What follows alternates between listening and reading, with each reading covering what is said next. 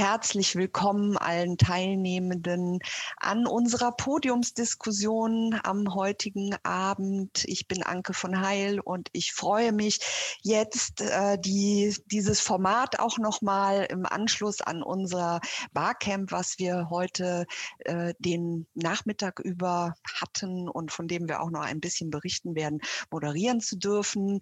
Der Titel dieser Podiumsdiskussion Strukturoffensive mit einem Ausrufungszeichen Anführungszeichen Agilität als Transformationskompetenz. Das ist der Rahmen, den wir uns gesetzt haben. Und ich begrüße ganz herzlich hier auf dem Podium in der Runde Jasmin Vogel vom Kulturforum in Witten, Christina Ludwig vom Stadtmuseum Dresden, Henning Mohr vom Institut für Kulturpolitik und Kulturberater Patrick Föhl. Eine wunderbare Runde, die wir schon in anderen Konstellationen immer wieder gewürfelt haben. Ich bin froh, dass dass wir heute gemeinsam dieses Thema der Agilität im Zusammenhang auch mit Transformation diskutieren können.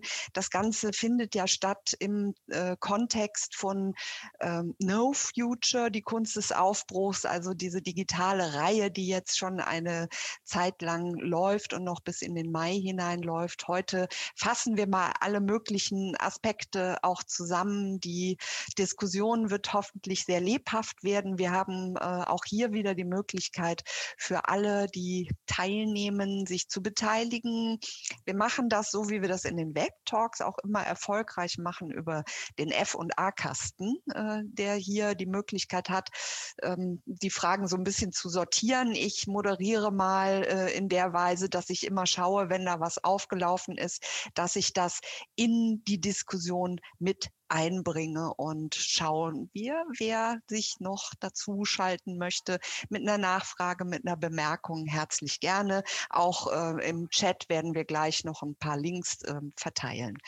Ähm, ich grüße noch mal ganz herzlich in die Runde und würde ähm, den Aufschlag der Jasmin, Jasmin Vogel übergeben, die vielleicht so ein bisschen eine kleine Brücke auch bilden kann zu dem, was wir heute im Barcamp, wo es in der Werkstatt agile Kultur auch ähm, ein sehr praxisorientiertes Miteinander äh, austauschen gegeben hat, herstellen kann. Vielleicht auch nochmal die Frage, die ähm, ja uns alle hier vereint, die Agilität, die Frage, wie kommt man ins Machen auch bei der Agilität. Ähm, Jasmin, was ist dir nochmal so ein bisschen in Erinnerung geblieben von dem, was wir eben diskutiert haben? Wir gehen ja jetzt gerade so ein bisschen langen Weg. Ich nenne es mal von dem, vom Einfachmachen jetzt so ein bisschen in die Flughöhe zu bekommen, zu kommen. Ähm, in der Diskussion vorhin in der Werkstatt, ähm, die wir gemeinsam hatten, auch insbesondere mit der Methode, die wir dort angewendet haben, da muss man vielleicht noch darauf hinweisen, dass wir versucht haben, in der Werkstatt auch eine gewisse Methodenkompetenz zu vermitteln. Stichwort äh, kollegiale Beratung. Ähm, fand ich sehr interessant. Welche Diskussionspunkte sich da so rauskristallisiert haben in den einzelnen Fällen, die ja auch sehr nah an der Praxis sind, auch der Frage von den nächsten kleinen oder ersten Schritten. Und das ist für mich so ein bisschen so der erste Punkt, Führung von unten, also die Frage de, de, des Leaderships oder auch der Führungsqualität, was in, in den Diskussionen sehr stark herauskam, war, dass auf der mittleren Management-Ebene oder vielleicht auch, auch darunter ein, häufig ein großer Gestaltungswille da ist, dass auch dort schon viel Führung von unten passiert, aber man immer wieder an konkreten Strukturen scheitert. Und ähm, das wäre für mich dann jetzt auch eine Fragestellung an diese Runde. Was braucht es in Zukunft vielleicht an anderen Leadership-Modellen, die, wo wir beide Seiten in den Blick nehmen. Die mittlere Management-Ebene, die jetzt, glaube ich, mit sehr vielen jungen, dynamischen Führungskräften auch besetzt ist und dann auch nach oben zu gucken, da wo dann auch die Entscheidungen Richtung Budget, Personal, Ressourcen getroffen werden, die dann erst Veränderungen möglich machen. Das war ein Punkt. Der andere Punkt war ganz konkret, wie lernen wir eigentlich mit alten Systemen neu zu arbeiten? Also wie können wir Arbeitsweisen und Haltungen verändern? Und da war ein ganz großes Stichwort Capacity Building beziehungsweise Personalentwicklung. Also wie kriegen wir Wissentransfer in die Teams rein? Ähm, bei der Werkstatt waren ja jetzt auch wieder sehr viele, die eh schon am dran sind, sich neu aufzustellen, die äh, agile Methoden in ihrem Arbeitsalltag auch schon übersetzen.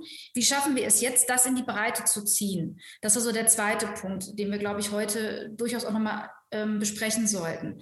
Dann die Frage auch noch Stichwort Kompetenz. Wie bekommen wir Reflexionskompetenz? Also wie lernen wir über unser eigenes System und über uns zu reflektieren?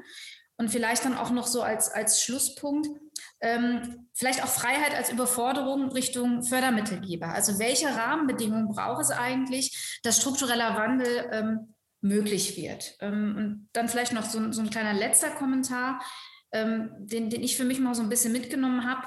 Verändern wir Hierarchien und Entscheidungswege, werden die Inhalte anders. Das wird ein Punkt sein, den wird man auch aushalten müssen. Und das war, glaube ich, auch nochmal so ein Punkt. Wie gehen wir innerhalb dieser Veränderungsprozesse genau damit auch um, dass Inhalte sich dann auch verändern? Das vielleicht mal so ganz, ganz kurz zusammengefasst, was ich mitgenommen habe. Ja, du hast das sehr schön äh, auch auf den Punkt gebracht, äh, dass, dass so Brücken gebildet werden müssen ne, zwischen einerseits dem, was aus der Praxis äh, anfällt, was äh, an verschiedenen Ebenen gesteuert werden muss und was dann eventuell auch kulturpolitische Setzungen sein können. Ich gebe äh, an dich weiter, Henning. Du warst ja auch heute in dem äh, Barcamp mit dabei, hast eine Session mit betreut, in der es um konkrete Fälle auch gegangen ist. Aber ähm, du hast immer wieder auch in den anderen Gesprächen, die wir schon geführt haben, darauf hingewiesen, ja, ne, es geht um Praxis, wer kann wie was machen, aber es geht dann eben doch nochmal auf einer anderen Ebene ähm, darum, was, was muss sich verändern, welche Förderlogiken beispielsweise, aber was kann Kulturpolitik in diesem Zusammenhang auch äh, für eine Aufgabe bekommen? Ja, eine sehr wichtige. Ich habe, äh, also Jasmin hat das im Grunde genommen schon ein bisschen angeschnitten. Wir brauchen dringend einen Paradigmenwechsel in der Kulturförderung oder beziehungsweise in der Kulturförderungspolitik.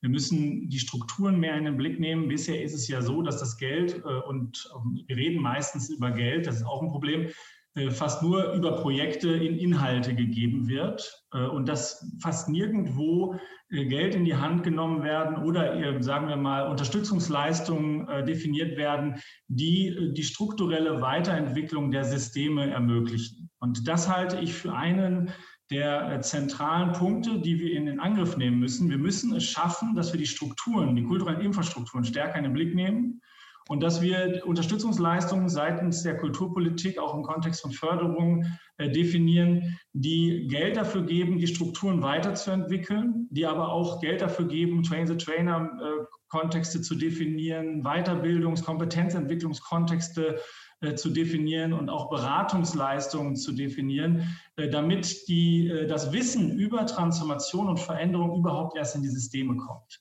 Und dazu muss man sich so ein bisschen, äh, glaube ich, lösen von dieser, von dieser ausschließlichen äh, inhaltsorientierten Projektförderung. Und man muss anders priorisieren und anders eben mit den Möglichkeiten umgehen.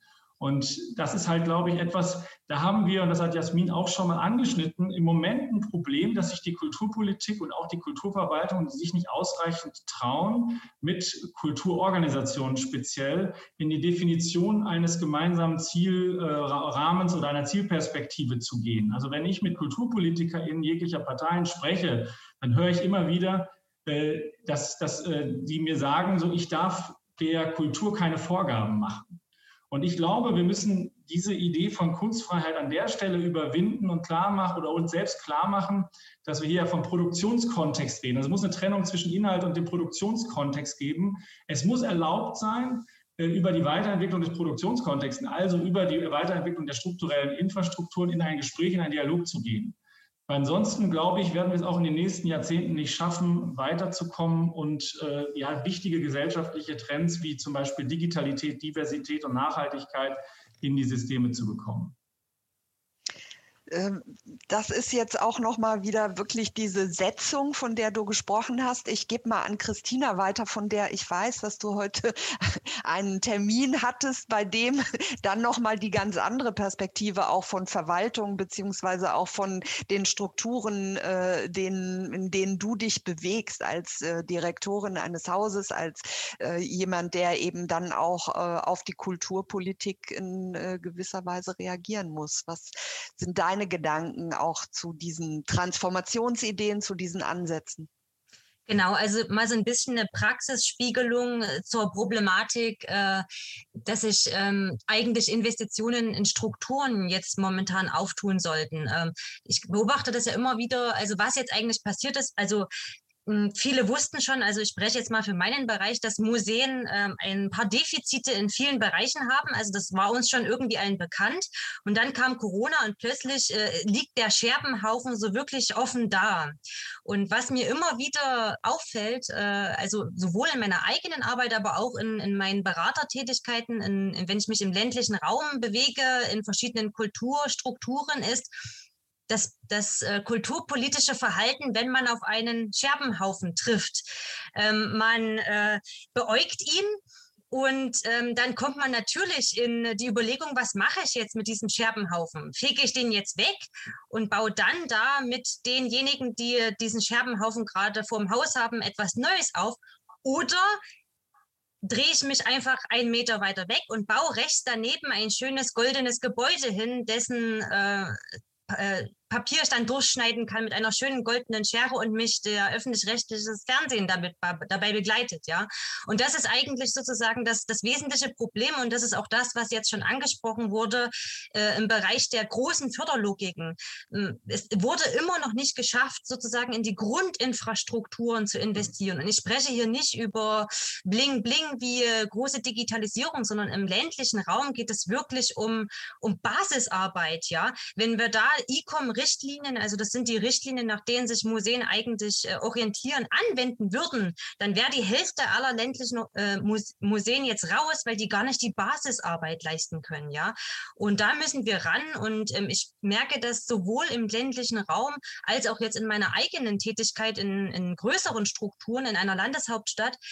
Keiner von uns ich auch nicht. Wir sind nicht vorbereitet, äh, diese, diese Transformation eigentlich adäquat voranzubringen, weil wir nirgendwo die Skills eigentlich bekommen haben. Ja, also ich gehöre zu den ganz wenigen Privilegierten, die irgendwie durch viel Glück und ähm, durch viel Gewürfel es geschafft haben, ab und zu mal so ein bisschen äh, Fortbildung zu bekommen durch Museum 21, eine super tolle äh, Initiative, Strukturinitiative, die aber auch nach drei Jahrgängen eingestellt wurde. Also summa summarum 60 Personen.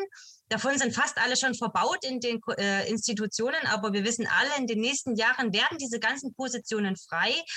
Und ähm, das Allerwichtigste ist, dass wir jetzt sozusagen ähm, das hm, hinbekommen müssen, dass genau diese Menschen in den Mittelbau reinkommen, weil wir ähm, müssen sozusagen die nächsten Generationen das vorbereiten. Jetzt haben wir noch die Situation, wenn ich mit ähm, Buzzwords komme, dann gucken mich alle natürlich ganz schief an. Ja, also die kennen kein kollaboratives Arbeiten, weil sie es natürlich nicht selbst erlernt haben und auch nicht damit sozialisiert sind. Und unsere Aufgabe ist, das jetzt so breit wie möglich in alle möglichen Bereiche zu implementieren, damit wir in fünf bis zehn Jahren vielleicht mal die Chance haben, wirklich äh, eine vollumfängliche Transformation hinzubekommen.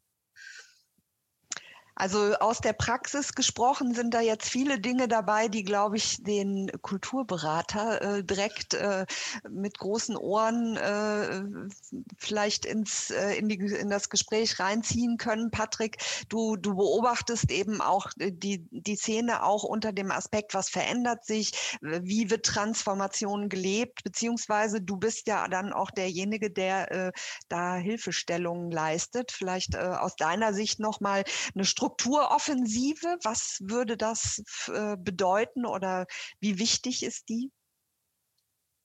Ich muss ehrlich sagen, mir, ich bin, mir ist gerade ein bisschen schwindlig. es sind viele, sehr viele Themen und auch ganz schön steile Zuspitzungen, äh, was ja gut ist. Ähm, also ich finde, also was ich jetzt erstmal sagen muss, man muss mal ein bisschen auch ein bisschen auf, auf das Ganze gucken. Also ganz ehrlich, wir, wir leben in Deutschland trotzdem noch in absolut paradiesischen Verhältnissen. Ich arbeite auch viel im Ausland wir haben nun mal in Deutschland 7.500 Museen. Ähm, und äh, das ist natürlich auch klar, dass an vielen Stellen vielleicht sozusagen das, was mal aufgebaut worden ist, in dieser Form vielleicht äh, tatsächlich nur noch durch Netzwerke und durch Kollaboration, wie ja jetzt gerade schon gesagt worden ist, aufrechtzuerhalten ist. Und das sind aber sehr schwierige Fragen, die man nie generalistisch äh, beantworten darf und kann, weil es gibt Regionen, da macht es vielleicht durchaus Sinn, auch im ländlichen Raum, dass da 30 Museen, haben wir auch schon gehabt, in zwei Landkreisen existieren und die auch alle gut funktionieren. Und es gibt Landkreise, wo das nicht mehr funktioniert. Da muss man sich genau angucken, woran das liegt und dann kann man möglicherweise Lösungen suchen. Aber ich glaube, ähm, dass, dass man davon sprechen kann, dass irgendwann sozusagen die Transformation erreicht wird. Ich glaube, wir müssen gucken, dass wir äh, Strukturen schaffen, wo es normal ist, dass wir auch offen über Probleme reden und dann im Rahmen dessen, was uns möglich ist, jeweils in der Region dann versuchen, die Probleme auch anzugehen, ohne, ohne mit dem, das ist natürlich auch typisch deutsch, immer alles perfekt lösen zu wollen und vor allem mit viel Geld äh, irgendwie was zu lösen. Und es geht natürlich nicht immer. Das heißt, man braucht eher Strukturen, die, das Wort kann kein Mensch mehr hören, ich benutze es gar nicht so viel, aber es fällt halt ständig, agile Strukturen. Äh, man kann es auch vielleicht anders nennen, einfach, ähm, also wovon ich gerne spreche, ist äh, von, der, von der rollenden Planung das heißt, dass man sagt, man, man, man fängt irgendwann mal an, auch was zu planen, was zu vereinbaren, aber nicht mit dem Paradigma, dass man einen riesen Plan hat, der dann sozusagen sklavisch 20 Jahre umgesetzt wird, sondern dass man eher, und das sehe ich auch als Notwendigkeit, dass die Planung, wie wir sie jetzt haben, sich verändert, dass man eher anfängt und dann dauerhaft in, in einem Planungsprozess ist, der aber mehr meint, dass man mehr in Kooperation und Kommunikation bleibt und eben dauerhaft über Veränderungen spricht und da auch alle mitnimmt. Weil wir haben das ja im Vorgespräch kurz gehabt. Henning meinte, dass gar nicht so viele Politiker hier in den Foren mit dabei sind ähm, ähm, und eher Leute aus der Verwaltung und so weiter. Ähm, das heißt, man muss eben gucken, wie man die Politiker, die das entscheiden müssen am Ende des Tages, zumindest in Deutschland, weil überwiegend öffentliches Geld im Spiel ist, dauerhaft auch einbindet in den Dialog. Und ich glaube, deswegen, wir brauchen halt dauerhaft auch Formate, die das, die das ermöglichen. Und ich glaube, dass, dass, ähm, dass wir dafür tatsächlich ähm, im Mittelbau der Verwaltung natürlich ganz andere Herangehensweisen auch schon zum Teil haben oder brauchen und dass sie natürlich an der Spitze äh, noch stärker zugelassen werden müssen. Weil das ist natürlich etwas, was ich häufig erlebe, dass es immer wieder Bremsen gibt. Die werden dann mit, mit Hierarchien begründet, mit, mit Verordnungen, mit Gesetzeslagen, mit Verfahren und dergleichen mehr. Das kann ich auch alles nachvollziehen, aber natürlich kommt man so nicht wirklich weiter. Das heißt, ähm, man braucht ein bisschen mehr äh, Mut auch zur Offenheit äh, und zur Veränderung. Und ich sehe aber, das habe ich letztes Mal schon gesagt, eben da auch sehr viele positive Beispiele, nicht nur negative Beispiele. Und es tut sich gerade unglaublich viel, auch in Deutschland. Und nichtsdestotrotz glaube ich, dass wir äh, stärker aufs Ausland gucken müssen, weil da gibt es ganz andere Prozesse, die schon laufen, die auch modellhaft sein könnten für Deutschland. Das heißt, auch mehr Mut zuzulassen und zuzugeben, dass auch andere gute Arbeit machen und dass wir davon profitieren können. Also ähm, ich finde trotzdem, dass wir ähm, immer auch ein bisschen gucken müssen, dass, dass, dass wir trotzdem auf einem sehr, sehr, sehr hohen Niveau Kulturarbeit, auch im ländlichen Raum zum Beispiel, äh, geleistet bekommen. Und das, das äh, finde ich im Ausland eigentlich sehr, sehr selten in so einer Umfänglichkeit und auch in der Breite des Angebots. Und äh, äh deswegen müssen wir mal ein bisschen gucken, dass, dass wir in, in unserer Sprache ein bisschen zurückhaltender sind, finde ich jedenfalls. Das ist meine Meinung. Ja, das ist äh, ein schöner Blick. Äh, natürlich auch das Positive mal äh, auch nochmal erwähnen und einfach auch nochmal reflektieren, wo ist eigentlich die Schmerzgrenze bei wem. Ne? Also wir haben ja oft in dem Thema Agilität auch von diesem Schmerz gesprochen, den man spüren muss. Henning, du hattest dein ja, ich möchte darauf reagieren, weil ich äh, mich frage, also das, ich glaube, ein hohes Niveau entlastet einen nicht davon, die richtigen Fragen zu stellen. Und äh, der Punkt ist, dass natürlich äh, extrem viel Geld in die Kultur geht in Deutschland äh, im Verhältnis zu anderen Ländern. Das heißt aber nicht, dass die Kultur machen kann, was sie möchte. Ich habe da tatsächlich Bauchschmerzen, wenn ich dann immer höre, ja, wir sind äh, von alleine relevant und wir, äh, wir, wir können im Prinzip, oder Kunst ist frei und so. Also natürlich, Kunst, äh, Kunstfreiheit ist ein hohes Gut und das muss man auch gewährleisten. Gleichzeitig muss man aber auch sicherstellen, dass sich eine, oder dass ein gewisses Maß an gesellschaftlicher Orientierung äh, da ist und dass, dass äh, vor allen Dingen auch der Kulturbereich äh, sich auch mal selbstkritisch fragt, ob das Kunst- und Kulturverständnis, was dort vorherrscht, noch zeitgemäß ist.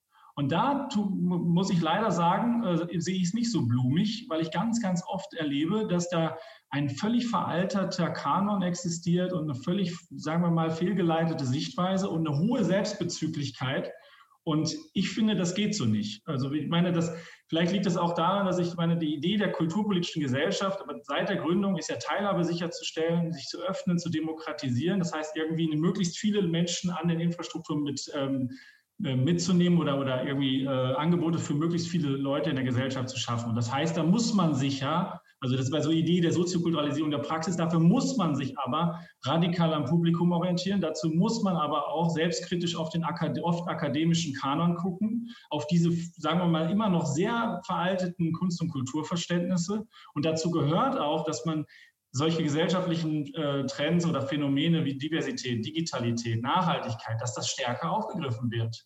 Also der, ich finde, diesen Teil kann man äh, durchaus der Kultur abverlangen. Sehr wichtig. Jasmin. Ich kurz dazu. Ähm, die Diskussion, die wir jetzt gerade führen, ist ja keine Diskussion, die dem Kultursektor alleine ist. Also wir reden ja eigentlich über den kompletten öffentlichen Verwaltungsbereich. Also die Probleme sind im Planungsamt und im Sozialamt und im Jugendamt, glaube ich, was, was Agilität und was Strukturen und Transformation angeht, glaube ich, nichts anderes. Was wir nur, glaube ich, hinbekommen müssen, wir behaupten ja immer ganz viel. Das ist auch erstmal nicht schlimm. Kunst darf behaupten. Aber die Struktur darf nicht immer behaupten. Und dann sind wir ja genau auch bei dieser Relevanzdebatte. Deswegen finde ich, ähm, schon, dass wir da in Konflikte auch gehen müssen, auch miteinander. Das ist ja genau dieser Aushandlungsprozess. Und natürlich musst du lokal drauf gucken. Absolut. Ähm, ich sehe auch übrigens die Einbindung von Kulturpolitik nicht unbedingt eine Aufgabe, die nur auf Landesebene funktioniert. Ich sehe auch ein Kulturamt zum Beispiel, kann ja auch Kulturpolitik fordern oder auf kommunaler Ebene. Das ist ja nichts, was nur in eine Richtung geht. Ähm, deshalb wäre das, wenn wir den Blick erweitern, vielleicht auch interessant, eben nicht nur ins Ausland zu gucken, sondern auch auf andere Bereiche des öffentlichen Sektors. Wie funktioniert es eigentlich da und wo sind da die Problemstellungen? Gerade mit Blick auf diese doch sehr lineare und ich nenne es mal industriemodernhafte Haltung des, des öffentlichen Bereiches. Also wir, wir ticken noch wie in den 70er oder 30er Jahren des letzten Jahrhunderts, haben wir mit einer ganz anderen Gesellschaft zu tun. Und diesen, und da sehe ich, und dann das vielleicht positiv gedacht, was Kultur ja eben kann oder was Kunst ja kann, ist, wenn wir die Mittel der künstlerischen Praxis dafür nutzen, den Verwaltungsbereich zu transformieren, kann es eine Vorbildfunktion eigentlich für den gesamten Sektor haben. Und das fände ich dann spannend. Und dann kann man auch ein bisschen aus dieser Opferhaltung raus. Ähm, wir können das nicht, aber vielleicht könnten wir das ja sein. Und das wäre mal eine interessante Behauptung und nicht die Behauptung, wir sind relevant, weil. Ich habe gerade geguckt, ob ich eure Hände wieder runternehmen kann. Patrick, hattest du dich jetzt noch mal zu dem, was Henning gesagt hat, gemeldet? Genau. Ich, ich glaube, ich kann nicht euch die Hände wegnehmen. ich habe sie schon runtergenommen. Ja, also ich wollte den nur, also in dem Fall tatsächlich kann ich ja nur zustimmen. Henning als auch Jasmin. Natürlich, mir geht es immer nur darum, dass man so ein bisschen die Verhältnismäßigkeiten wahrt und, und, äh, und natürlich ohne Frage ähm, ähm, ähm, würde ich mal sagen, 90 Prozent der Einrichtungen, ähm, Verwaltungen, Institutionen, die ich kennenlerne, haben ein großes, einen großen Transformationsbedarf. Davon äh, würden 50 Prozent wahrscheinlich sagen, dass sie das anders sehen und die anderen 50 Prozent sagen, ja, den haben wir, aber wir wissen nicht so genau, wie wir es angehen sollen.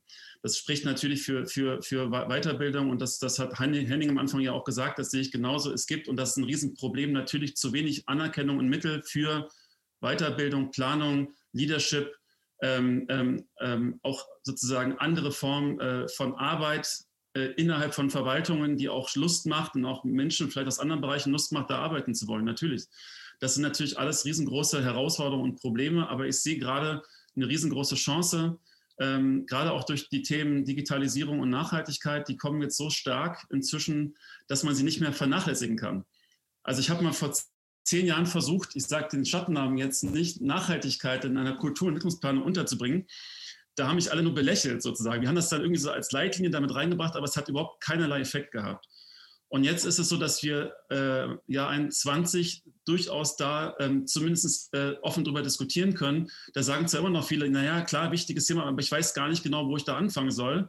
Aber es gibt zumindest eine Offenheit, aber und es gibt auch eine Offenheit darüber, dagegen zu sagen, okay, das ist wichtig, aber ich weiß wirklich nicht, wo ich anfangen soll. Und ich brauche hier Unterstützung. Und dafür mhm. brauchen wir auf jeden Fall Förderverfahren, äh, Unterstützungsverfahren, damit man genau diese Offenheit, die gerade entsteht, auch, auch nutzen kann. Und darüber, glaube ich, wird es tatsächlich auch an vielen Punkten eine Chance geben, äh, die Strukturen von innen heraus auch ein Stück weit zu verändern. Weil wenn solche Quersch, so wie Jasmin gerade gesagt hat, also dass man im Prinzip auch aus anderen Bereichen Wissen und Verfahren dazu holt, kann einerseits hilfreich sein und andererseits, und das finde ich, finde ich ein schönes Bild, zu sagen, naja klar, vielleicht kann ja auch die Kultur mal Vorreiter werden in irgendeinem Feld. Das wäre natürlich absolut toll, würde der Kultur auch gut zu Gesicht stehen. Ich glaube nur, dass es das teilweise gar nicht zutraut, ehrlich gesagt, obwohl sie das Potenzial hat.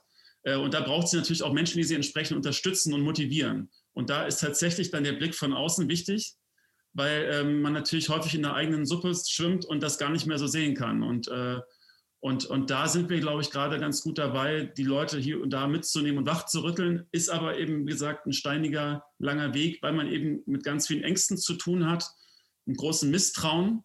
Und ohne Grundvertrauen, ein bisschen Grundvertrauen, kommt man eben nicht weiter, weil ständig alle dann doch sagen, naja, aber hier müssen wir jetzt mal wieder äh, Stopp machen und wieder zurückgehen, weil das können wir einfach nicht leisten oder wollen wir nicht mhm. leisten. Christina, du hast spontan gesagt, darauf möchtest du antworten. Du musst dein Mikro noch antun. Ich habe ein schönes Praxisbeispiel dazu, weil ich hatte vor einigen Wochen eine eintägige Fortbildung äh, über äh, meinen Arbeitgeber, die Landeshauptstadt Dresden, ähm, zum Thema agiles Arbeiten und äh, angesprochen wurden alle möglichen Amts- und Abteilungsleiter. Und es war eine illustre Runde aus Bauamt und Steueramt und hast du nicht gesehen. Und das Interessante war jetzt ähm, die Rückspiegelung. Wir könnten doch auch mal Vorreiter sein. Ähm, natürlich war ich am ehesten diejenige, die damit was anfangen konnte, weil ich schon etwas Vorwissen hatte. Und es war eher die Rückspiegelung, ja, das mag bei euch gehen, aber im Finanzwesen kann man nicht agilisieren, weil wir sind äh, ein sozusagen, wir haben hier unsere äh, festgesetzten äh, Dinge, wir haben keine Handlungsspielräume etc. Ja, also diese dieser Transfer Prozess im Kopf zu verstehen, dass es auch um, um Arbeitsprozesse geht, nach innen, ja, das ist noch nicht da. Und ähm, was ich noch dazu sagen wollte, ist einfach die, auch nochmal hier die Feststellung, wor worüber man auch einfach mal offen sprechen muss.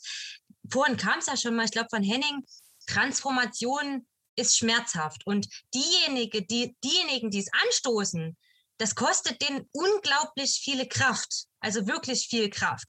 Das muss man einfach wissen. Und ähm, Carsten Broster hatte das, glaube ich, letzte oder vorletzte Woche auch schon mal gesagt.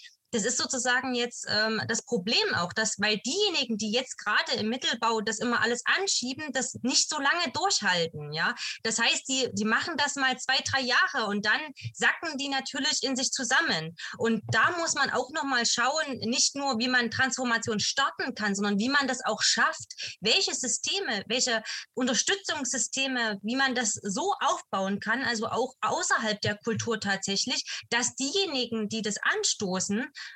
äh, das auch durchhalten, mental und von der Kraft her. Ja? Und das ist mir ganz wichtig, weil darüber wird zu wenig gesprochen. Ähm, und ich merke das auch immer wieder, wenn ich offen darüber spreche, dass mich viele dann hintenrum ansprechen, das ist schön, mir geht es auch ganz schlecht damit, weil mich das so viel Kraft kostet.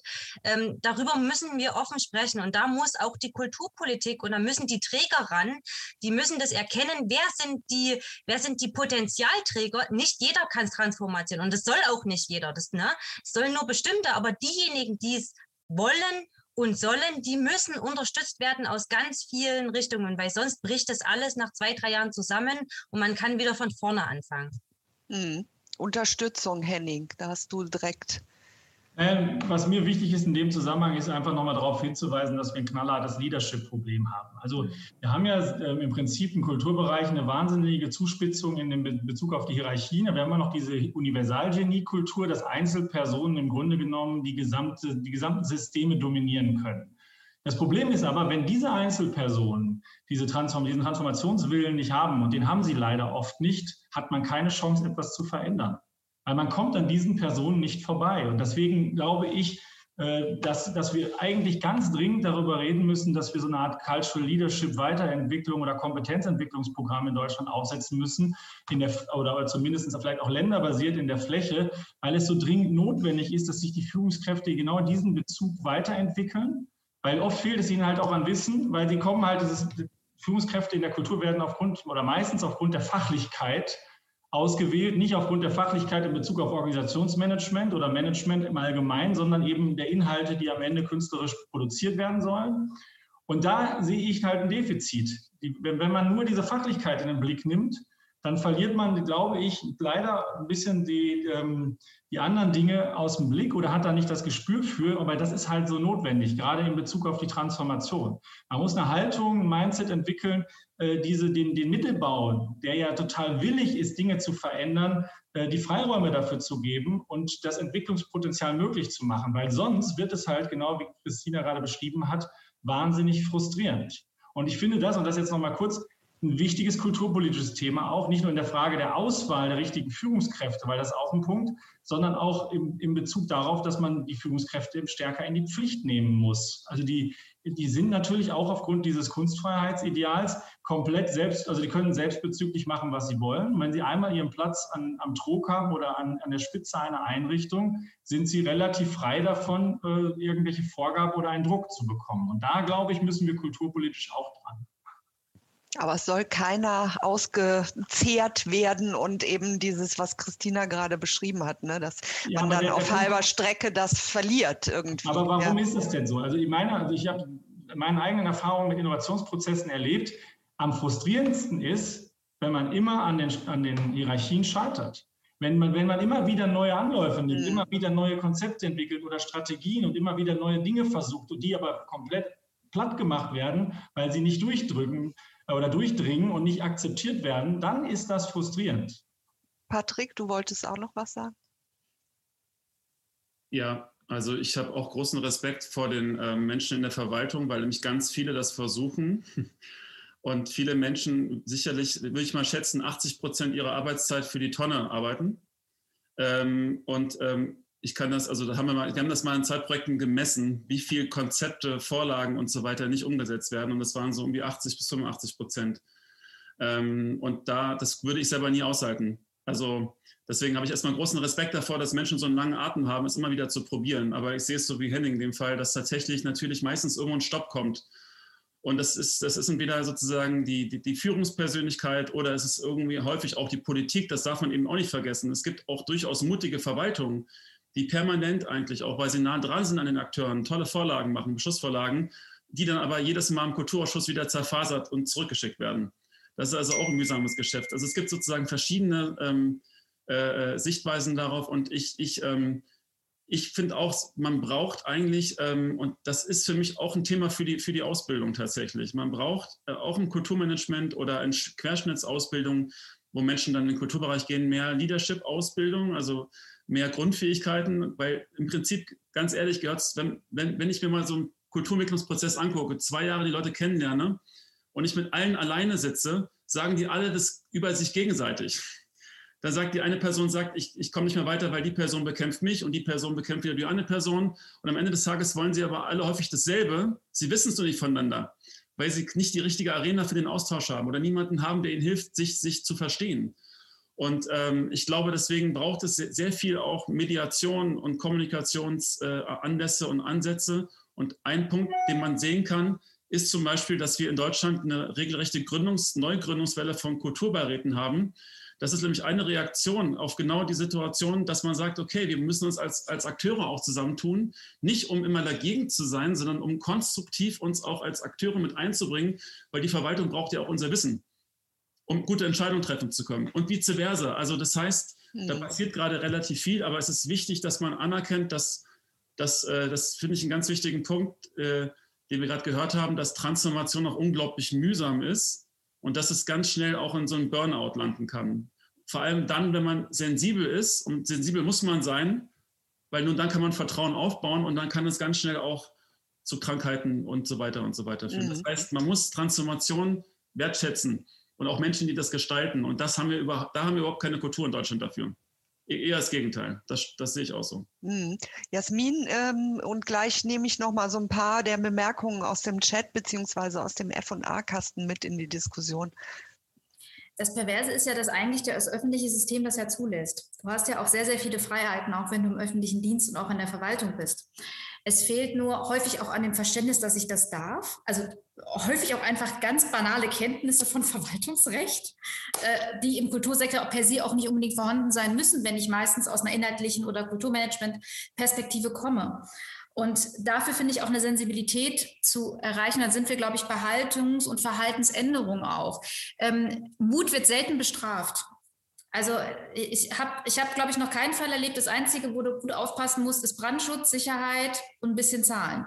Für alles andere, und Vergabe sollte nicht ganz aus dem Ruder laufen, ähm, für alles andere wirst du nicht bestraft. Du wirst weder für Scheißinhalte bestraft, noch wirst du für schlechte Personalentscheidungen bestraft. Ähm, ich glaube, das auch nochmal deutlich zu machen, diese Angst zu nehmen und insbesondere vom Mittelbau und auch darunter dass am Ende ihnen nichts passieren kann. Auch da haben sie nochmal Rechte. Kann schon mal, glaube ich, als, als, als ersten Schritt helfen. Und ähm, ich, ich glaube, der zweite Punkt ist, und das hat auch was mit Kultur zu tun, wir glauben immer, alle einbinden zu müssen. Am Ende musst du die einbinden, die auch was wollen. Du wirst nicht alle immer mitnehmen können. Und ähm, das habe ich zum Beispiel als eine Axime in meiner Arbeit gemacht. Ich arbeite nur mit Menschen zusammen, die auch einen Gestaltungswillen haben. Es gibt welche, mit denen muss ich zusammenarbeiten, da habe ich keine Chance. Und das tut man dann auch, weil es Teil des Aufgabenprofils ist. Aber es geht ganz viel Energie flöten in irgendwelche Namen, weil das eine große Institution ist oder Person XY, die am Ende aber nichts bringt. Weil es gab ja diese eine Frage im Chat, wie finde ich Leute oder Museen, Institutionen, die ähm, so ticken wie ich und oder die, auch was wollen. Ähm, und das funktioniert konkret über Netzwerkarbeit. Und dafür muss man sich selber auch den Raum nehmen und vielleicht andere Sachen sein lassen. Mhm. Stichwort Arbeitsorganisation, weil ähm, wir können nicht mehr linear denken. Und wenn wir anfangen, in Netzwerken zu denken und zu handeln, ist das eine Kompetenz, glaube ich, die wir ganz dringend erwerben müssen und uns auch die, den Raum und die Freiheit dafür nehmen. Dann bleiben halt, dann gibt es halt nur drei Ausstellungen im Jahr und nicht zehn. Fragt mhm. keiner nach. Es fragt niemand nach, ob, ob jemand zehn Ausstellungen im Jahr macht. Ja, der Mut wurde ja schon mehrfach angesprochen. Ich nehme noch mal, es geht so ein bisschen äh, in, ineinander über jetzt. Ähm, äh, Anna hat noch mal, äh, Anna Greve hat noch mal bestätigt, äh, dass es eben Strukturen gibt, in denen es sehr viel anstrengender ist. Ähm, jetzt ähm, in ihrem neuen Haus äh, hat sie da mehr äh, Entlastung. Interessant auch noch mal die Frage, wie geht man denn mit Befristungen um? Also auch die Frage, wie ähm, wie kann man Verstetigung auch auch äh, erreichen. Das ist ja ein großes Thema. Man kann einmal so einen Leuchtturm bauen und sagen, ah, da hat man was Tolles gemacht. Aber die Verstetigung ist, äh, glaube ich, eine ganz, ganz wichtige Sache. Und äh, genau, es gab jetzt hier nochmal einen Hinweis auf einen äh, niederschwelligen Cultural Leadership äh, Ansatz, der, ähm, ach, das ist deins, Patrick, dein, dein Projekt. Okay, habe ich nicht gesehen. Äh, das war es aber nicht du, dass du es reingesetzt hast. Genau, eben äh, mit äh, den Menschen aus der Ukraine, den Kolleginnen hast du da äh, zusammengearbeitet. Also das, das sind die angesprochenen Programme. Aber vielleicht nochmal eben diese, diese Frage, ne? Verstetigung, ähm, was ist da wichtig für, für die Strukturen? Äh, Jasmin hat das Netzwerken angesprochen, auch dieser Ansatz des kollaborativen äh, Arbeitens. Das ist äh, eine Möglichkeit, ein Schritt auch zu sagen, das muss auch befördert werden. Da müssen vielleicht auch die Grenzen ein bisschen, sonst hat man immer, wir sind hier institutionell und wir gucken nicht, was macht äh, vielleicht die freie Szene. Ne? Ist ja auch gerne äh, äh so eine Praxis. Was sagt ihr dazu? Christina. Ne, Mikro? Ich finde ja immer ganz wichtig, ähm, die, die Frage ist, wenn man Transformation möchte, ähm, nicht das zu erwarten, dass äh, die Menschen um einen herum selbst auf die Idee kommen, ne, sozusagen. Also ich erwarte ja sozusagen von meinen Mitarbeitern, weil ich eben weiß, dass man mit Netzwerken und Kooperationen weiterkommt, das zu tun. Aber der Preis ist eben, das selbst auch zu tun. Und man muss sich diese Zeit nehmen. Also das, das, so funktioniert das eben. Das ist diese, da, da sind wir wieder bei der Hierarchie. Ganz weg bekommen wir sie nicht, weil natürlich die Mitarbeiter das eher machen, wenn sie sehen, bei dem die der Vorgesetzten, dass da auch Zeit reingeht, ja. Und ich merke, dass es ist so unendlich hilfreich und wir wissen es ja alle, dass es hilfreich ist. Deswegen sitzen wir hier da in dieser Konstellation hier, weil wir Netzwerke aufgebaut haben, weil wir uns gegenseitig stützen. Und ich finde das einfach sehr wichtig, nicht in den unteren Etagen, sondern dass die je höher die Etagen netzwerken und zwar auch öffentlichkeitswirksam, desto besser finde ich es, ja, weil man kann es nicht verlangen von Organisationen, dass sie sich auf allen Ebenen öffnen, wenn die ganz oberen Etagen das nicht tun. Und natürlich, es kostet Zeit, die haben wir alle nicht, aber die Zeit muss man sich nehmen. Und wenn man sie nicht hat, dann darf man nicht auf eine Führungsposition so einfach ist das, ja. Ich muss noch mal ganz kurz was sagen, äh, weil ich es jetzt auch noch mal sehe. Ich kann das zwar noch mal neu reinposten. Wenn äh, ihr jetzt irgendwas in den Chat reinstellt, müsst ihr auswählen an alle Diskussionsteilnehmer und Zuschauer. Sonst landet das jetzt nur in unserer Runde. Ich glaube, das war jetzt eben auch für den Hinweis auf die Cultural Leadership Academy in der Ukraine. Ich kopiere das und setze das gleich noch mal rein. Aber ähm, ja, das ist ein, ein wichtiges äh, Thema auch auch die, die ähm, Arbeitsroutinen, die Prozesse, die in Gang gesetzt werden. Was sind für, aus eurer Sicht auch noch weitere Dinge? Also das Netzwerken ist ganz wichtig, auch immer äh, zu schauen, wo kann man Talente identifizieren vielleicht. Das ist ja auch so eine Sache im eigenen Team, aber eben auch außerhalb äh, des eigenen Teams. Gibt es da von euch darüber hinaus auch noch solche ähm, Hinweise? Jasmin? Bereit sein, eine Bühne zu geben. Also ähm, gerade im Chat war ja so die, die Frage, warum äh, not invented here. Ähm, das liegt daran, weil man die Bühne nicht teilen will. In dem Moment, wo ich aber bereit bin, mich zu öffnen und andere Inhalte zulasse, ähm, dann bin nicht mehr ich das. Das ist dann so. Das hat viel mit Eitelkeit zu tun und ich glaube auch viel mit Egoismen. Ähm, aber das ist ein Punkt, den, den, kann man erlernen. Nur es wird halt nicht gelernt, wenn ich in meiner Kuratorenausbildung bin, weil da wird erwartet, dass ich diese Bühne kann. Genauso wie von Museumsdirektoren, Intendanten erwartet wird, dass sie die große Bühne können. Und das ähm, hat viel mit Persönlichkeitsstrukturen zu tun, aber glaube ich auch an einem falsch verstandenen Verständnis von, ähm, ja, aber wenn ich das nicht selbst entwickelt habe, ist das ja nicht meins. Dann ist es halt, das ist ja genau Kollaboration, dass, dass Dinge gemeinsam von Anfang an entwickelt werden und damit auch geteiltes Wissen sind. Das ist Open Source, das ist eigentlich der Kern einer jeden Wissensgesellschaft. Und das haben wir, glaube ich, noch nicht implementiert. Wichtiger Hinweis. Ähm, Henning, wolltest du auch noch was darauf sagen? Ja, Im Grunde genommen ähm, wäre das jetzt auch mein Argument gewesen. Das Problem ist, dass die, also in meiner Welt oder meinem Verständnis, Kulturorganisationen sehr selbstbezüglich agieren. Das heißt, sie sind losgelöst aufgrund von spezifischen Kriterien der Kunstfreiheit und aufgrund eines sehr akademischen Kanons und aufgrund äh, bestimmter Spielregeln, die sich eingeschliffen haben, also sind losgelöst von gesellschaftlichen Fragestellungen und können dann munter so vor sich her produzieren, weil sie niemand in die Pflicht nimmt. Ich glaube aber, und das hat Jasmin ja auch schon gesagt, wir leben in einer Welt, die, oder, oder diese Organisationen befinden sich in einer wahnsinnig hochkomplexen Umwelt, äh, auf die man eigentlich reagieren müsste. Und ich glaube, für diese Reaktion auf diese Umwelt, nämlich in Bezug darauf, ähm, sagen wir mal, gesellschaftliche Entwicklung im äh, Kontext von Digitalität und Diversität und Co.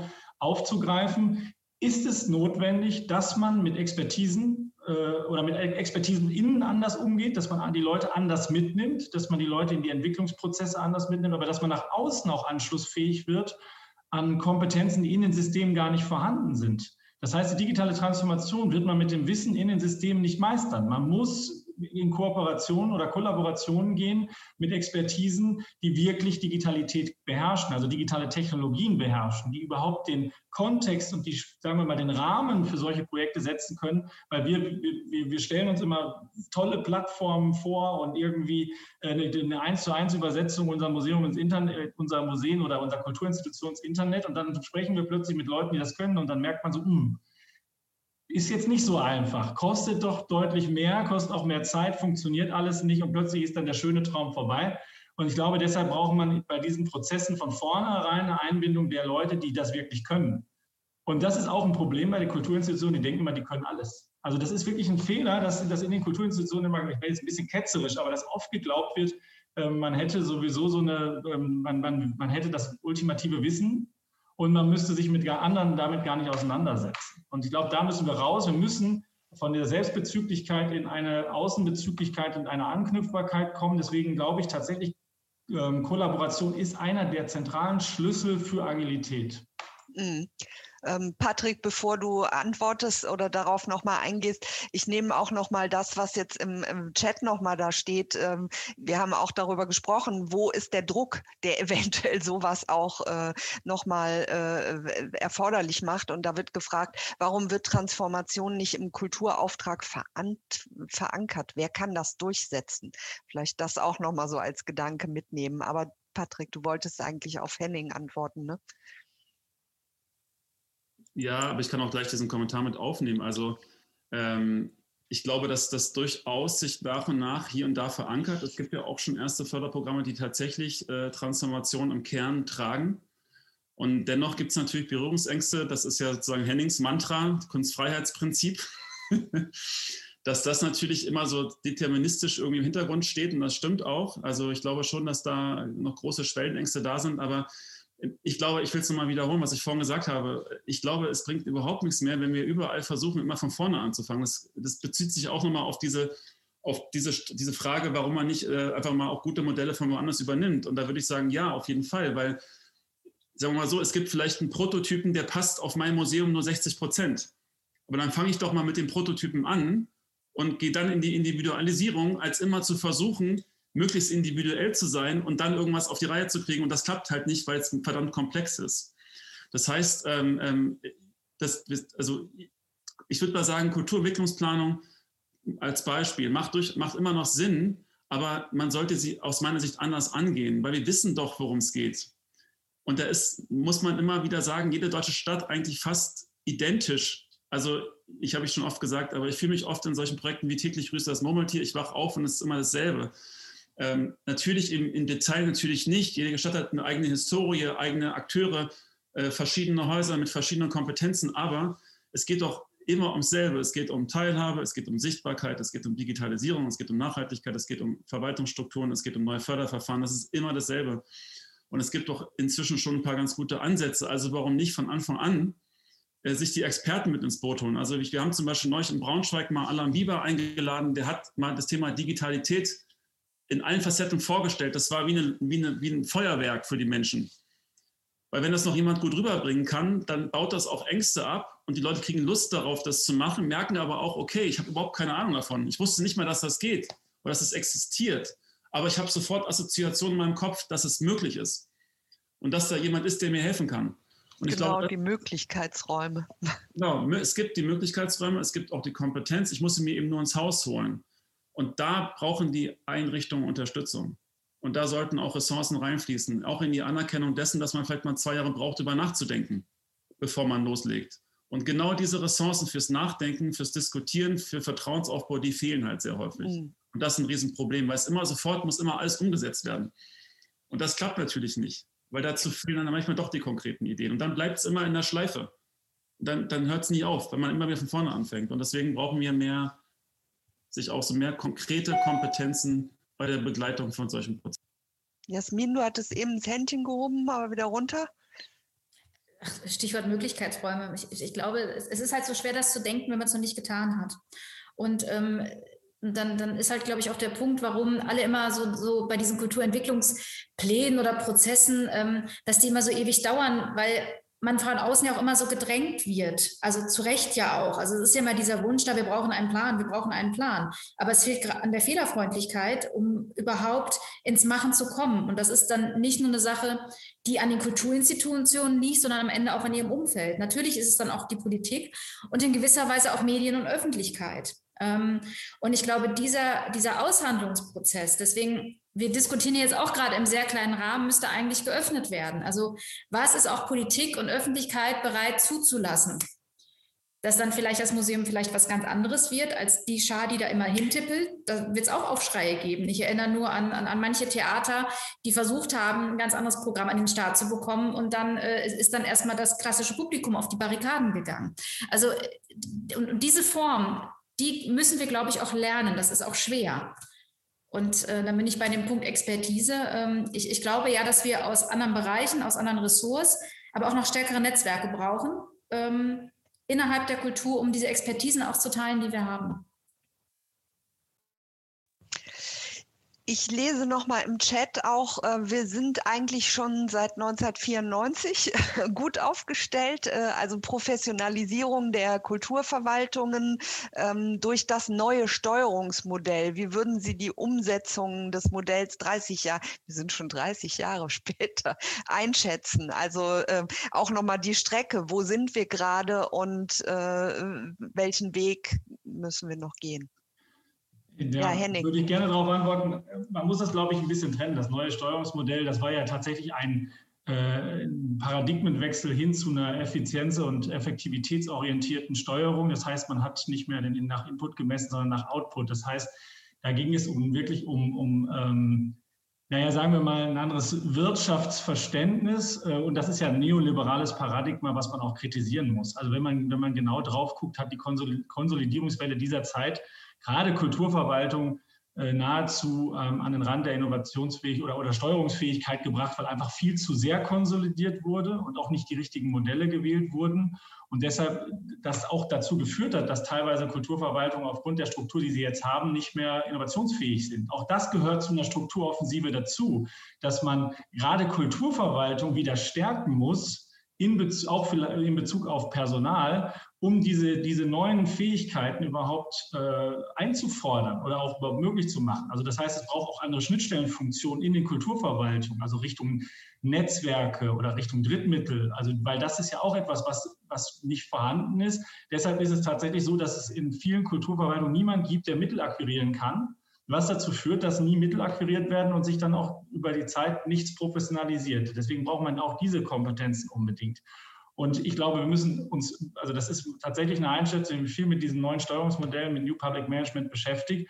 Das müssen wir tatsächlich eigentlich überwinden. Also weil agiles Management oder agile Agilität in der Kultur heißt nicht, dass man ausschließlich irgendwie auf Geld guckt, sondern dass man auf die Prozesslogiken guckt. Und deswegen finde ich es auch immer ganz schlimm, dass viele im Kulturbereich immer sofort bei Agilität den Schulterschluss machen. Da geht es sowieso nur um irgendwelche äh, Kürzungen und um, um Personaleinsparungen. Äh, das ist kompletter Käse. Also ich muss mir immer Veranstaltungen anhören, ich sei ein Typ neoliberaler Wirtschaftsprüfer, wenn ich sage, dass es eine radikale Publikumsorientierung im Kulturbereich geben muss. Und das ist ja irre, wenn, wenn man schon so einen Reflex hat, was natürlich damit zu tun hat, dass in den 90er Jahren diese ganzen Berater mit diesem komischen Steuerungsmodell durch die Kommunen gerannt sind, weil das hat leider nicht überall äh, positive Effekte gehabt. Hm. Ich äh, will noch mal einen Kommentar, der wieder in unserer Diskussionsrunde gelandet ist. Also man muss dieses mit Zuschauer noch auswählen, ähm, mit reinnehmen und vielleicht Christina fragen. Äh, du bist ja auch ähm, mit mit einem gewissen Auftrag und du sollst jetzt äh, vielleicht diese Innovation und die Transformation äh, eben auch vorantreiben. Du hast schon davon gesprochen, auch diese Müdigkeit oder vielleicht die, dieses Ausgezehrtsein, was da auch äh, äh, im Raume steht. Hier kam noch mal, ähm, wenn ich das richtig aus dem Kommentar verstanden habe, so diese Idee auch ähm, Patrick hatte mit der Nachhaltigkeit auch schon mal angefangen, dieses höher, weiter, schneller, ja, also immer eben on top und noch einen drauf und hier nochmal der Fokus liegt immer darauf, äh, wird hier geschrieben, welche tollen Ideen, äh, ne, es soll eben was ganz Tolles, was ganz Neues her und ähm, was macht die Konkurrenz, ja, woran muss man sich messen ähm, und äh, da äh, vielleicht auch nochmal in diesem Setting gefragt an dich, ähm, wie, wie positioniert positioniert man sich da, was, was, was auch die, diese Erwartungshaltung angeht? Naja, also äh, vieles ist ja schon äh, angeklungen, was äh, das Problem ist, dass sozusagen die Blicke oft äh, nicht über den Tellerrand gehen. Ja, aber das ist äh, kein Problem der Menschen an sich, sondern einfach der Sozialisation der Menschen. Und ich glaube, ähm, gerade heute hatte ich wieder viele Gespräche dazu, ähm, wo es darum ging, eben, wie schafft man das auch einfach ähm, Dinge, die möglich sind in urbanen Räumen, ne, weil wir einfach, ähm, klar, jammern alle immer, also gerade auch in den Dresden ist eine Landeshauptstadt, da wird überall gejammert, aber uns geht es wirklich sehr gut im Vergleich zu vielen anderen. Wie schafft man eben dort auch Systeme, dass eben äh, relativ zügig, schnell durch agiles äh, Übernehmen, Arbeiten, Zusammenarbeiten, dass Dinge, die wir entwickeln können, weil wir es einfach können, dass die ganz schnell rüberschwappen in den ländlichen Raum und da partizip partizipiert werden, wird, ja. Ähm, aber ich glaube, das ist einfach, ähm, ähm, man muss sich einfach bewusst machen, es ist ähm, auch ein psychologischer Prozess. Ja, also agiles Arbeiten kann man, den, den Schalter kann man einfach nicht umschalten, vor allen Dingen nicht bei Menschen. Und ich spreche jetzt für Institutionen, die dafür bekannt sind, dass sie sich Jahrzehnte nicht wesentlich geändert haben. Ja, also die verweisen ja gerne auch auf andere Jahrhunderte und auf ihre Ursprünge etc. Na, also das, das haben wir immer noch nicht überwunden. Und man kann einfach, also Dinge, die in, in anderen Bereichen schnell gehen, nicht einfach runterbrechen auf solche alten, großen Institutionen. Ja, das heißt, es ist ein psychologischer Prozess. Ähm, die Mitarbeiter, die sind alle, also es gibt eigentlich keinen Mitarbeiter, egal wo ich mich bewege, ob nun in großen Städten oder in kleinen, die jetzt von, von Grund auf sagen, nein, das ist nichts, aber manche brauchen eben sehr lange, um sich damit anzufreunden, weil sie das seit 30 Jahren nicht kennen und manche bei denen geht es schneller, ja. Und da muss man sich einfach bewusst sein, ähm, das ist ein, ein Transferprozess, ja. Also wir reden zwar immer von dem Mindset, das würde ich jetzt auch nicht sagen, weil das klingt immer so schwanger, das Mindset. Ne? Es geht wirklich so um einfache ähm, Bekenntnisse und ich finde, es ist ganz viel eben, wir hatten es auch schon ganz oft in unseren Runden, es geht ganz viel zurück auf Beziehung. Deswegen habe ich auch gesagt, das ist was Psychologisches. Es geht um Vertrauensverhältnisse. Es geht auch um, um, um das Fangnetz. Und ich mache das wirklich bei mir in meinem Kontext immer gebetsmühlenartig, weil ich das immer wieder merke, dass man einfach Angst hat vor, Fehlschlägen, das, äh, warum auch immer, obwohl, ne, das, was passieren kann. Und es wird nichts passieren, denn nur aus den Fehlern können wir agiles Arbeiten, das, das ist agiles Arbeiten, Fehler machen. Also wir kennen das ja alle aus unserem Privatleben, ja. Man muss erst aus der schlimmen Liebesbeziehung im Teenie-Zeitalter lernt man irgendwie, ne, was man später nicht mehr haben will, sondern man will was anderes, ja. Und da entwickelt man sich weiter. Und das ist genau das, was wir lernen müssen. Und das, das ist ein Prozess. Mhm. Und da müssen wir uns alle gegenseitig unterstützen. Aber ich bin da ganz zuversichtlich irgendwie mit. Dass Agilität ist Beziehungspflege. Patrick, ja. du hattest dich gemeldet. Ja, also genau, erstens dieses, dieses, dieser, dieser Wunsch nach den schnellen Lösungen ist sicherlich eines der größten Probleme, das ich auch sehe, was natürlich völlig absurd ist, wenn man über Jahrzehnte äh, vor sich, ähm, ähm, Christina hatte vorhin diesen Scherbenhaufen genannt, wenn man den Scherbenhaufen immer größer macht und dann sagt man, komm mal her, jetzt mach den mal schnell weg. Ähm, und wenn das dann nicht klappt, sind alle frustriert. Also man muss immer auch sagen, wenn man über Transformation spricht, das ist halt ein Prozess, der auch sehr lange dauern kann. Man muss aber irgendwann an, anfangen. Und da kommen wir natürlich auch ein bisschen in die Problemlage rein, dass die Legislaturen häufig nicht lang genug sind. Das heißt, man muss solche Prozesse häufig sehr klug anfangen. Also Düsseldorf zum Beispiel bei der Kulturplanung war einfach das große Glück, dass wir am Anfang der Legislatur standen. Das heißt, die hatten fünf Jahre Zeit, quasi mit den immer gleichen Politikern sozusagen weiterzugehen. Ähm, und deswegen gab es da auch immer mehr Unterstützung irgendwann für, die, für diese Transformationsprozesse. Und jetzt ist er nicht mehr ganz aufzuhalten, der Prozess, weil er einfach mhm. läuft. Aber man braucht diese, diese, dieses Verständnis und der Wunsch nach schnellen Lösungen ist sehr dominant. Und, und wenn der nicht kommt sofort, dann sind alle sehr schnell frustriert und dann gibt es niemanden, der mit der Frustration umgehen kann, weil, und das ist auch ein wichtiger Punkt, den hat Christina auch gerade angesprochen, ist, dass natürlich, ähm, ähm, wir sagen mal, ja, Scheitern ist super wichtig und so, sehe ich auch so, aber ganz ehrlich, wer, wer darf denn überhaupt scheitern im professionellen Leben bei uns hier in Deutschland? Äh, sobald es irgendwo nur irgendwie Stress gibt oder mal einen schlechten Artikel in der Zeitung, gibt es auch einen riesen Aufschrei, auch wenn das eigentlich niemand mehr wirklich liest, aber letzten Endes sind alle sehr stark darauf orientiert, dass ja nichts sozusagen an die Oberfläche kommt und immer alles sich schön an, anfühlt und aussieht. Aber Transformation ist nicht schön an vielen Punkten. Die ist anstrengend und die ist, die ist äh, äh teilweise auch aggressiv und, und, und da passieren viele Sachen, die nicht schön sind, aber sie gehören halt dazu, zur Hygiene. Weil wenn ich, wenn die Scherben weg, weg, wegfege, brauche ich ja meistens ein Weiche. Ne? Gerade die kleinen Scherben, bis ich die alle gefunden habe unterm Schrank. Selbst mit einem Staubsauger komme ich da nicht unbedingt ran, das dauert seine Zeit. Und, und dafür müssen wir erstmal Bewusstsein schaffen, dass, das seine Zeit braucht und dass ähm, es auch dafür Anerkennung geben muss, auch für die Politiker, dass sie so einen Prozess unterstützen. Weil solange sie dafür keine Anerkennung kriegen, sondern eben nur Schelte, äh, traut sich das doch niemand mehr, weil, weil dann, wer fängt denn bitte schön an? Ne? Und deswegen bin ich oft, bin ich manchmal froh, dass gewisse Prozesse auch aus einer gewissen Naivität ausgelöst werden und dann nicht mehr zu stoppen sind irgendwann. Aber es wäre natürlich schöner, wenn die Prozesse bewusster ausgelöst werden würden, damit man sich äh, viel, viel, viel mühsame emotionale Arbeit am Anfang vielleicht sogar sparen könnte, weil man schon auf einem gemeinsamen Mindset aufbaut. Ähm, also ja, deswegen, äh, man braucht doch ein bisschen Zeit und, äh, und äh, wir brauchen natürlich eine neue Form von Fehlerkultur. Und dafür braucht man eine andere Form von Kommunikation. Und letzter Satz dazu, da sehe ich aber gerade ganz gute Entwicklungen. Auch durch diese Corona-Krisenphase hat man ja gesehen, dass unglaublich viel spontane Reaktion möglich war. Da haben wir die Verwaltung auch gezeigt, wie schnell sie was umsetzen können, wenn's, wenn, wenn Not an Mann und Frau ist sozusagen. Ne? Und äh, ich glaube, daraus kann man ja lernen. Das heißt, eine Sache, die wir jetzt konservieren müssen, ist diese kollektive Erfahrung, dass es möglich ist. Wir müssen es jetzt nur noch sinnvoller investieren als die meisten Förderprogramme, die jetzt entstanden sind. Lernen ist so ein wichtiges Stichwort. Ich will nochmal Jasmin fragen, weil ich das an anderer Stelle auch immer von dir gehört habe. Du hast es ja eben auch nochmal gesagt. Was soll schon groß passieren?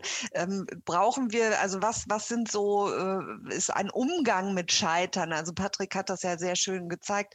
Klar kann man es immer fordern, ne? Scheitern und Fehlerkultur, alles super, ist ganz wichtig. Aber was sind deine Erfahrungen oder was, was sind so auch äh, Mechanismen, damit umzugehen? Umzugehen, wenn man mal was in Sand gesetzt hätte, eventuell, beziehungsweise was sind Argumentationshilfen? Boah. Also ich kann jetzt für mich persönlich sprechen. Ähm, also am Ende musst du bereit sein, dich selber auch immer wieder zur Disposition zu stellen. So, das heißt, du bist derjenige, der tanzt und du bist derjenige, der es austragen muss. So, und da musst du dann auch dazu bereit sein. Das ist nicht schön. Weil dann stehst du immer vor der Gruppe und fängst an und bist motivierend und dann guckst du teilweise in leere Gesichter. Und ich habe das nicht verstanden und irgendwie warum und überhaupt. Und äh, hoffe ich, aber so geht das ja nicht. Und was labert die da wieder? Also du, du musst auch bereit sein, einzustecken. Und das kannst du nicht äh, von jedem Mitarbeiter und jeder Mitarbeiterin erwarten, finde ich. Also ähm, als Führungskraft ja. Also ich finde, Führungskraft muss auch, muss auch aushalten können. Ähm, weil ansonsten, glaube ich, wird es schwer, da auch eine Fehlerkultur zu, zu implementieren. Ähm, was ich versuche in den Teams ist äh, Großzügigkeit miteinander, was relativ banal ist. Aber das, das fängt an mit nicht über Bande spielen, dass man selber auch viel über Scheitern und Fehler spricht, zugibt, wenn Sachen nicht funktionieren, sich entschuldigt. Also so ganz banale Dinge, die man übrigens aus der zwischenmenschlichen Beziehung kennt man möchte, dass eine Beziehung funktioniert, äh, sind es die banalen Dinge, die, äh, die, das nach, die das nach vorne bringen. Und ich glaube, dass wir eigentlich das in unserem Arbeitsalltag überführen müssen und dann vielleicht auch einfach merken, dass dann Dinge nicht funktionieren. Also ähm, es gibt ja auch immer selber Phasen und dann genug psychologisch, äh, wo man selber auch keinen Bock mehr hat. Du denkst so, boah, mach doch einen Dreck alleine, echt, scheißt auch keine Lust mehr. Ähm, aber dann sich vielleicht trotzdem auch, auch immer wieder mitzunehmen und das und das ist, glaube ich, der Geist, den du dann in den Teams halt auch brauchst, zu sagen, ja, aber eigentlich, Stichwort neue Steuerungsmittel, uns geht es ja nicht um Geld. Hoffe ich jedenfalls, den meisten nicht. Sondern am Ende wollen wir, wenn wir im Kultursektor arbeiten, wirksam sein. Wir wollen etwas bewegen. Und irgendwie müssen wir so von diesem Gefühl, diesem Druck von Knappheit und, und Druck von, ich weiß nicht, Macht, wie auch immer, zu so einer Form von Verantwortung für Gestaltung und, und das in, in sich reinzukriegen, weil am Ende und dann, das ist der letzte Satz dazu. Wir sind alle Mitarbeiter des öffentlichen Dienstes, jedenfalls ein Gros davon. Und wir haben eine Gestaltungsverantwortung. Dafür gibt es den öffentlichen Dienst. Und das auch nochmal stärker, äh, also zu, äh, zu internalisieren, hilft, glaube ich, dann auch eher Fehler zuzulassen, weil Gestaltung bedeutet immer, wenn du machst, machst du Fehler. Und ähm, die, die, diese, diese Form, und ich sage jetzt nicht Mindset, Christina, hast ja recht, äh, Haltung, Gedanken, ich weiß es nicht, Umgang, ähm, das müssen wir hinbekommen. Es ist, und das klingt total banal, aber ich glaube, das wird die größte Schwierigkeit sein innerhalb der Transformationsprozesse, weil wir es nicht gelernt haben. Mhm. Du kriegst einen auf den Deckel, wenn du scheiterst. So. Also das ist, wäre eine Forderung, das auch mal anders zu bewerten. Ich habe hier im Chat äh, noch gelesen, es ist klüger, sich am Anfang vielen, äh, viele Fragen zu stellen und dann eine richtige Lösung zu entwickeln, als ohne große Reflexion schnell Lösungen zu entwickeln. Äh, genau das, was ihr auch gesagt habt. Und äh, diese dann immer wieder zu verändern und so weiter, die Fragen sich zu stellen, ja, das, das, das Warum darauf äh, äh, Wert zu legen und eben die Frage, äh, effektiv und effizient oder wie wir auch immer wieder diskutiert haben, welche Wirkung hat das dann, ja, wohin führt das dann? Ähm, das sind sicherlich so, so einzelne Schritte. Ähm, ich würde sagen, vielleicht nochmal so eine letzte Runde, weil wir auch überlegt haben, was kann man wirklich so Next Step und ähm, was sind Empfehlungen? Ähm, ich fange mal bei Patrick an. Du hast auch immer noch die unterschiedlichen Institutionen und, und äh, Entwicklungsplanungen. Da sieht man so ganz äh, viele Herausforderungen, die da aufploppen. Was ist deine Empfehlung? Was sind Schritte, die aus deiner Sicht ganz wichtig sind, um eben Transformation ja, Transformationskompetenz aufzubauen, um das äh, Stichwort auch von unserer Überschrift nochmal aufzunehmen. Ja, vielleicht müssen wir zuallererst mal andere Wörter für Transformations finden, für Transformation finden. weil das äh, inzwischen auch, klar, wir benutzen das hier so, ich glaube, wir wissen auch alle, was wir damit meinen, aber äh, ich glaube, vielen macht das auch tatsächlich schon wieder ein bisschen Angst, weil sie vielleicht auch nicht Subjekt von Transformation äh, werden wollen oder sein wollen. Und ähm, ich glaube, dass es deswegen ganz wichtig ist, ist ich habe es vorhin schon jetzt ein paar Mal gesagt, so Stichwörter sind, äh, wir müssen, wir müssen ähm, im Prinzip irgendwo einen Anfang hinkriegen. Und das kann, das kann ein Plan sein, das kann eine neue Person sein irgendwo, es kann irgendwie ein Förderprogramm sein, aber es braucht irgendwo sozusagen, muss man einen Stein ins Rollen bringen. Und die Frage ist immer, werden wir vom, vom, vom sozusagen, werden wir von der Not regiert oder wollen wir selber gestalten? Ich meine, das ist die alte Frage, die kommt aber immer wieder hoch und die ist, glaube ich, ganz zentral. Und da wird natürlich jede und jeder sagen, ja, wir wollen selber gestalten. Aber was wir gerade erleben, ist natürlich, dass man sozusagen der Not hinterherrennt, den Themen hinterherrennt und irgendwie alle versuchen, irgendwie alles zu machen und dann nichts mehr so richtig machen können und so weiter. Also das heißt, wir brauchen ähm, auch eine Konzentration auf gewisse Schwerpunkte. Und ich glaube, dafür, und dafür haben wir einfach die Kompetenz nicht. weil wir haben sozusagen diese Allmachtsfantasien, irgendwie alles auf einmal hinkriegen zu wollen. Ja, und das schafft man auch im Privatleben nicht. Wenn ich sozusagen alles auf einmal machen möchte, Familien gründen, Häuser bauen und so weiter, dann wird man daran möglicherweise auch scheitern. Da muss man auch Schritt für Schritt vielleicht gehen oder auch mal sagen, okay, vielleicht bin ich gerade zu sehr auf dem Gas. Das heißt, ähm, man braucht eine Verständigungskultur auf Schwerpunkte. Ähm, es ist zum Beispiel auch völlig, also was wir oft versuchen, ist zu sagen, hey, hier in der Stadt gibt es zehn Einrichtungen. Vielleicht ist ja jede Einrichtung mal für ein Themenfeld zuständig. Ja, wir bauen Kompetenzzentren auf, damit jeder irgendwas gut ist und dann teile ich das weiter. So wie in der Schulklasse auch. Die, machen, die lernen ja auch so heutzutage, jedenfalls in agilen Schulstrukturen, lernen die Kinder ja auch voneinander. Und da hat jedes Kind eine eigene Kompetenz. Das kriegen siebenjährige Kinder hin, sozusagen, ne? Mit einer guten Lehrerin oder guten Lehrer. Ja, weiß ich aus eigener Erfahrung, weil mein Sohn in so einer Schule ist, ist eine staatliche Schule übrigens, ne? keine Privatschule. Das, das geht. Und wenn das in der Schule funktioniert, dann kann das doch auch in der Kultur funktionieren mit erwachsenen Menschen. Also so gesehen Mut zu neuen Strukturen, Mut zu neuen Verfahren und Fehlerkultur und manchmal auch vielleicht der Sache ein bisschen mehr Vertrauen checken, als man eigentlich möchte, damit überhaupt sich was bewegen kann. Weil wenn es gar kein Vertrauen gibt, dann bewegt sich nämlich gar nichts. Dann tun wir alle nur so und am Ende des Tages wird gar nichts entschieden. Also wir brauchen da, äh, äh wir müssen sozusagen jetzt diese Erfahrung aus der Corona-Zeit nutzen, aus meiner Sicht, um zu merken, wir können das eigentlich anschieben und wir müssen uns vertrauen, damit wir gemeinsam weiterkommen. Hm. Und, äh, es, ich bin mir sicher, es gibt in jeder Stadt, in jeder Region gibt es ein, zwei, drei Personen, die die Fähigkeit haben, das mitzugestalten. Die müssen nur identifiziert und gestärkt werden. Ja. Also nur in Anführungsstrichen. Aber es gibt es überall. Also ganz viele Checkhaken. Äh, ich hoffe, alle schreiben äh, schön mit. Christina, was ist äh, das, was du ins Aufgabenheft schreiben würdest für die Schülerinnen und Schüler? Das Gute ist ja, dass wir wahrscheinlich jetzt alle sowas Ähnliches sagen äh, werden, aber ich habe auch gelernt in meinen Fortbildungen, man muss Dinge eben mindestens drei, vier, fünf Mal wiederholen, damit sie da sind.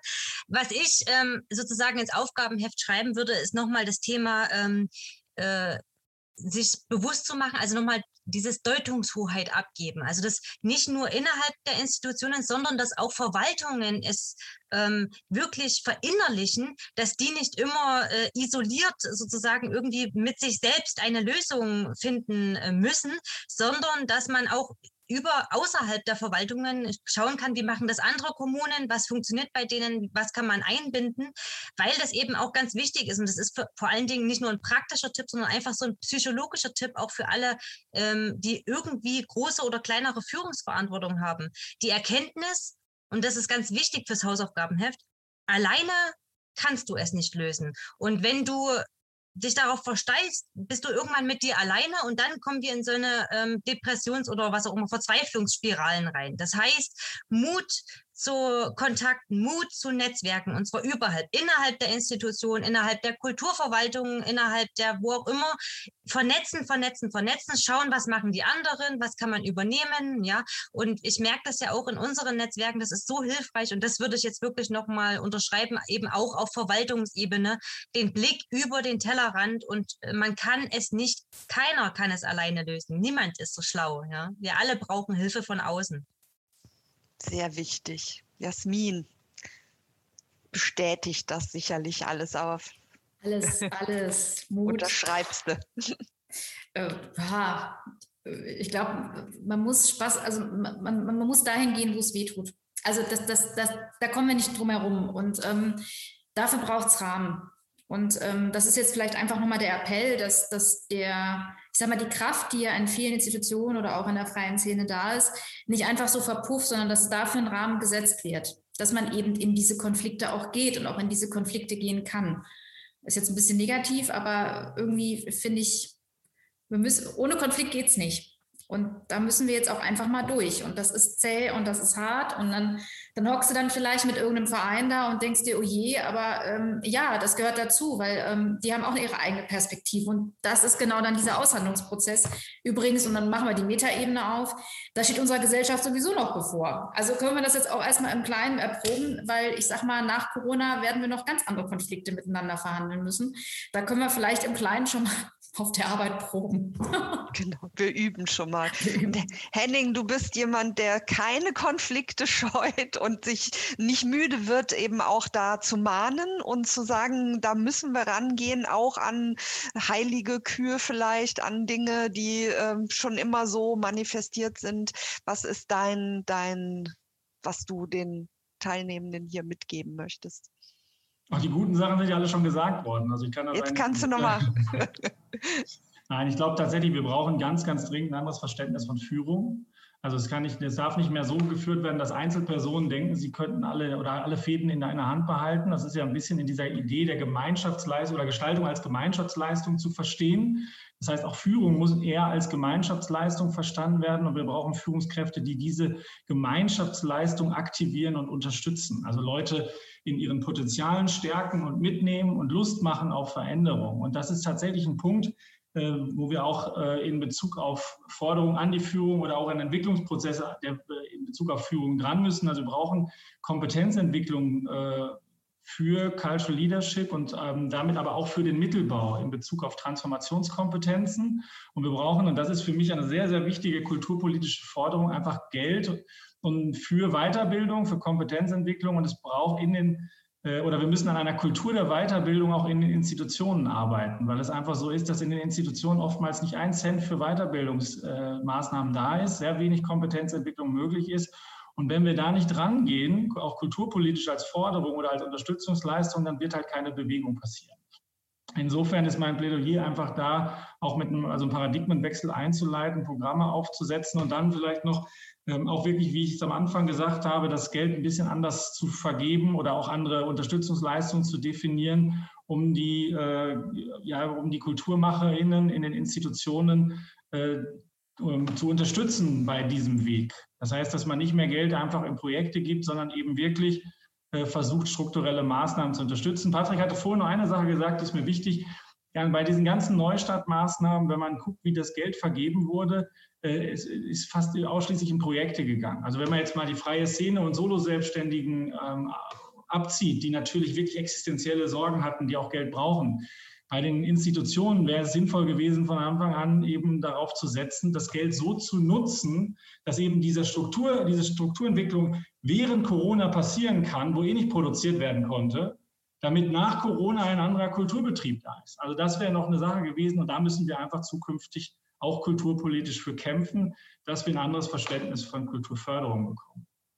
Hm. Das passt, glaube ich, ganz gut. Äh, im, Im Chat ist äh, oder im Fragekasten ist noch aufgetaucht, wie lässt sich das Verständnis der Kulturbetriebe für eben auch das Netzwerken und für ähm, diese, diese Grundbedingungen, die ihr jetzt eben auch alle aufgezählt habt, ähm, aktualisieren, ne? weil da ein veraltetes Verständnis ist. Ich glaube, es sind jetzt viele Stichworte gefallen, wo man sehen kann, das sind Ansatzpunkte, die Weiterbildung, aber natürlich auch ähm, die, äh, die Strukturen, die, die Förderlogiken, all diese Dinge sind, sind angesprochen worden. Ähm, hier kommt nochmal Danke, Herr Mohr. Ne? Das ist für mich ein wesentlicher Bestandteil eines Leitbildes, die Einbindung und Befähigung von MitarbeiterInnen.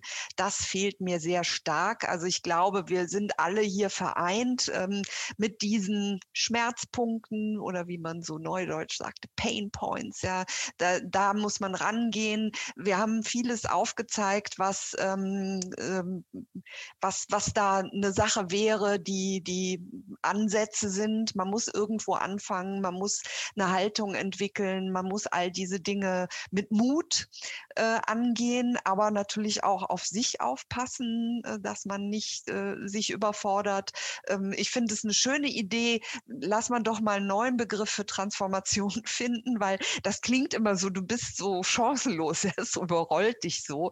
Ähm, aber dieser Aspekt der, der, der Gestaltung ähm, ist, ist ja ganz wichtig heute auch nochmal äh, rausgekommen. Und ähm, ja, es kommen jetzt im Chat auch noch einige Sachen. Ne? Wo kann man Cultural Leadership studieren? Ich verweise auf die äh, äh, Reihe Cultural Leadership, auch der Kulturpolitischen äh, Akademie, die ja alle auf YouTube sind, die ähm, nochmal zum Nachsehen äh, vorhanden. Die letzte war ja auch mit äh, spannenden Inputs von internationaler Sicht. Also da kann man sich auch nochmal ähm, das ansehen. Und wir haben, glaube ich, auch auf der Seite der KUPOG da so einige Links äh, gesammelt. Ähm, Patrick Föhl hatte ja, glaube ich, äh, auch, oder wir hatten das im Chat schon, diese Geschichte mit dem Goethe-Institut, auch so eine Cultural Leadership äh, Academy. Also es, äh, sonst gerne auch nochmal nachfragen, den Kontakt suchen, den Kontakt zum Netzwerk Agile Kultur suchen. Da äh, werden Sie geholfen. ähm, und an dieser Stelle, denke ich, machen wir mal einen kleinen Cut, obwohl die Diskussion immer weitergehen sollte. Und das, wir haben noch so viel zu besprechen. Wir, wir haben noch einen langen Weg zu gehen. Aber ich äh, denke, dass heute vielen, vielen Dank, liebe Christina Ludwig, liebe Jasmin Vogel, lieber Patrick Föhl und lieber Henning Mohr, ganz, ganz viele Denk Ansätze, Denkfiguren mitgegeben wurden. Und ich sage für heute einen schönen Abend an alle und wir sehen uns und wir lesen uns in anderer Konstellation wieder. Tschüss.